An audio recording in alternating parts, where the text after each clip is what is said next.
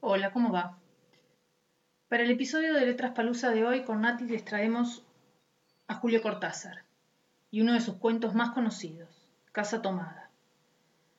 Ese cuento fantástico en el que dos hermanos, que son los últimos de su linaje, conviven, cada uno con sus rituales, en una espaciosa y muy grande casa familiar,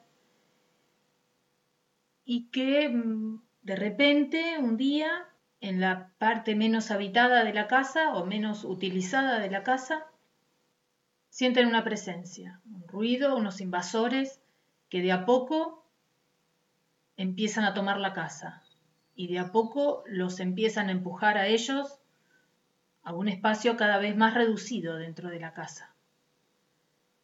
Y bueno, esperamos que lo disfruten y que les guste. Nos gustaba la casa porque aparte de espaciosa y antigua, hoy que las casas antiguas sucumben a las más ventajosas liquidaciones de sus materiales, guardaba los recuerdos de nuestros bisabuelos, el abuelo paterno, nuestros padres y toda la infancia. Nos habituamos Irene y yo a persistir solos en ella, lo que era una locura, pues en esa casa podían vivir ocho personas sin estorbarse. Hacíamos la limpieza por la mañana, levantándonos a las siete, y a eso de las once ya le dejaba a Irene las últimas habitaciones por repasar y me iba a la cocina. Almorzábamos al mediodía, siempre puntuales. Ya no le quedaba nada por hacer fuera de unos pocos platos sucios. Nos resultaba grato almorzar pensando en la casa profunda y silenciosa y cómo nos bastábamos para mantenerla limpia. A veces llegamos a creer que era ella la que no nos dejó casarnos. Irene rechazó dos pretendientes sin mayor motivo, y a mí se me murió María Esther antes de que llegáramos a comprometernos. Entramos en los cuarenta años con la inexperada idea de que el nuestro, simple y silencioso matrimonio de hermanos, era necesaria clausura de la genealogía asentada por los bisabuelos en nuestra casa. Nos moriríamos allí algún día, vagos y esquivos primos se quedarían con la casa y la echarían al suelo para enriquecerse con el terreno y los ladrillos. O mejor, nosotros mismos la voltearíamos justicieramente antes de que fuese demasiado tarde. Irene era una chica nacida para no molestar a nadie. Aparte de su actividad matinal, se pasaba el resto del día tejiendo en el sofá de su dormitorio. No sé por qué tejía tanto. Yo creo que las mujeres tejen cuando han encontrado en esa labor el gran pretexto para no hacer nada. Irene no era así. Tejía cosas simples, necesarias, tricotas para el invierno, medias para mí, mañanitas y chalecos para ella. A veces tejía un chaleco y después lo destejía en un momento porque algo no le agradaba. Era gracioso ver en la canastilla el montón de lana encrespada, resistiéndose a perder su forma de algunas horas. Los sábados iba yo al centro a comprar la lana. Irene tenía fe en mi gusto. Se complacía con los colores y nunca tuve que devolver madejas. Yo aprovechaba esas salidas para dar una vuelta por las librerías y preguntar vanamente si había novedades de literatura francesa. Desde 1939 no llegaba nada valioso a la Argentina. Pero es de la casa que me interesa hablar. Pero es de la casa y de Irene, porque yo no tengo importancia. Me pregunto qué hubiera hecho Irene sin el tejido. Uno puede releer un libro, pero cuando un pullover está terminado, no se puede repetirlo sin escándalo.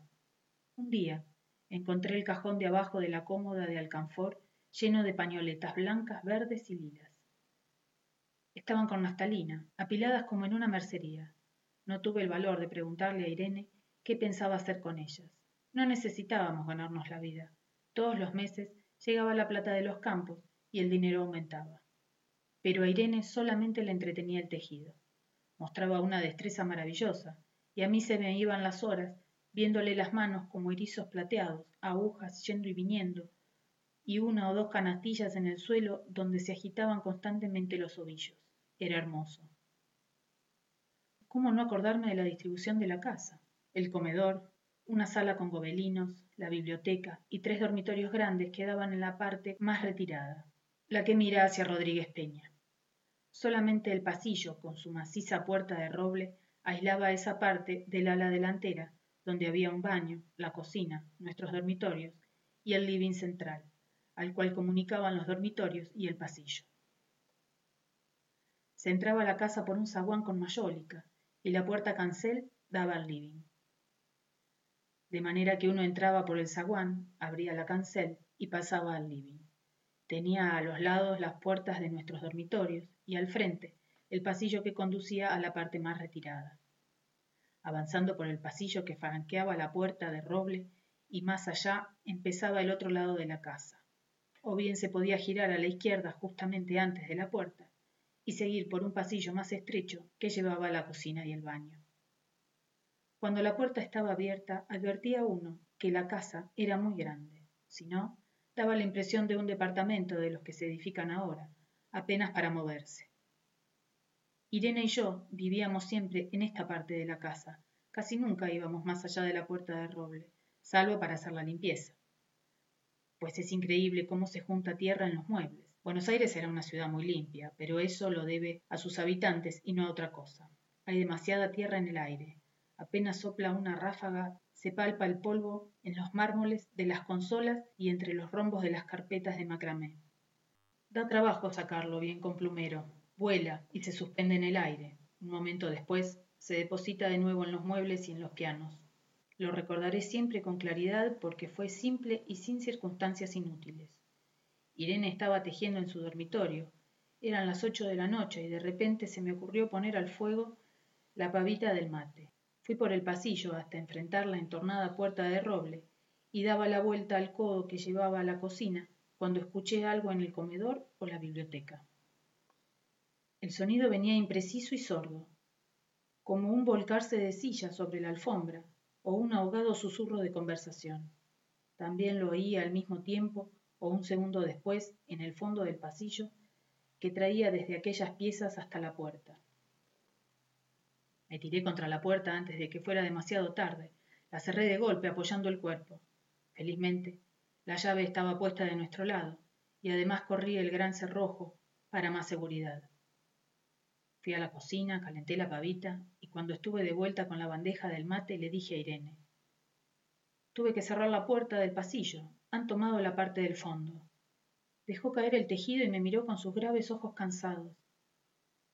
¿Estás seguro? Asentí. Entonces, dijo recogiendo las agujas, tendremos que vivir de este lado. Yo cebaba el mate con mucho cuidado, pero ella tardó un rato en reanudar su labor. Me acuerdo que tejía un chaleco gris. A mí me gustaba ese chaleco. Los primeros días nos pareció penoso, porque ambos habíamos dejado en la parte tomada muchas cosas que queríamos. Mis libros de literatura francesa, por ejemplo, estaban todos en la biblioteca. Irene extrañaba unas carpetas, un par de pantuflas que tanto le abrigaban en invierno.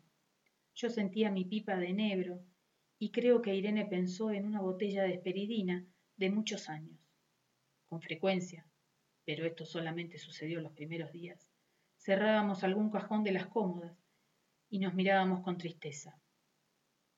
No está aquí. Y era una cosa más de todo lo que habíamos perdido del otro lado de la casa. Pero también tuvimos ventajas. La limpieza se simplificó tanto que aún levantándonos tardísimo, a las nueve y media, por ejemplo, no daban las once y ya estábamos de brazos cruzados. Irene se acostumbró a ir conmigo a la cocina para ayudarme a preparar el almuerzo. Lo pensábamos bien y se decidió esto. Mientras yo preparaba el almuerzo, Irene cocinaría platos para comer fríos de noche. Nos alegramos porque siempre resulta molesto tener que abandonar los dormitorios al atardecer y ponerse a cocinar. Ahora nos bastaba con la mesa del dormitorio de Irene y las fuentes de comida fiambre. Irene estaba contenta porque le quedaba más tiempo para tejer. Yo andaba un poco perdido a causa de los libros, pero por no afligir a mi hermana, me puse a revisar la colección de estampillas de papá, y eso me sirvió para matar el tiempo. Nos divertíamos mucho, cada uno con sus cosas, casi siempre reunidos en el dormitorio de Irene, que era más cómodo. A veces Irene decía, fíjate este punto que se me ha ocurrido. ¿No da un dibujo de trébol? Un rato después era yo el que ponía ante los ojos un cuadrito de papel para que viese el mérito de algún sello de Eupen o Malmedy. Estábamos bien, y poco a poco empezamos a no pensar. Se puede vivir sin pensar. Cuando Irene soñaba en voz alta, yo me desvelaba enseguida. Nunca pude habituarme a esa voz de estatua o papagayo, voz que viene de los sueños y no de la garganta. Irene decía que mis sueños consistían en grandes sacudones, que a veces hacían caer el cobertor. Nuestros dormitorios tenían el living de por medio, pero de noche se escuchaba cualquier cosa en la casa. Nos oíamos respirar, toser, presentíamos el ademán que conduce a la llave del velador, los mutuos y frecuentes insomnios. Aparte de eso, todo estaba callado en la casa. De día eran los rumores domésticos, el roce metálico de las agujas de tejer, un crujido al pasar las hojas del álbum filatélico. La puerta de roble, creo haberlo dicho, era maciza. En la cocina y el baño, que quedaban tocando la parte tomada, nos poníamos a hablar en voz más alta, o Irene cantaba canciones de cuna. En una cocina hay demasiado ruido de losa y vidrios para que otros sonidos irrumpan en ella. Muy pocas veces permitíamos allí el silencio, pero cuando tornábamos a los dormitorios y al living, entonces la casa se ponía callada y a media luz. Hasta pisábamos más despacio para no molestarnos. Yo creo que era por eso que de noche, cuando Irene empezaba a soñar en voz alta, me desvelaba enseguida.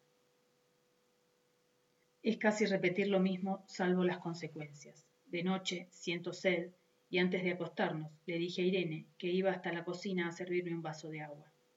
Desde la puerta del dormitorio, ella tejía, oí ruido en la cocina.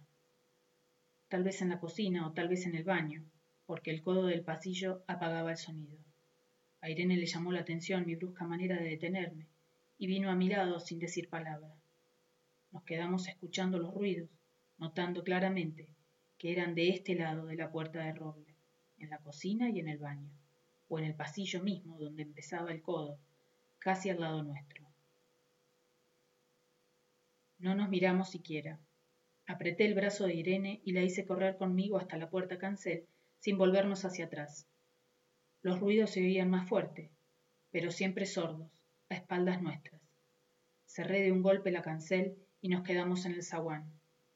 Ahora no se oía nada. Han tomado esta parte, dijo Irene. El tejido le colgaba de las manos y las hebras iban hasta la cancel y se perdían debajo.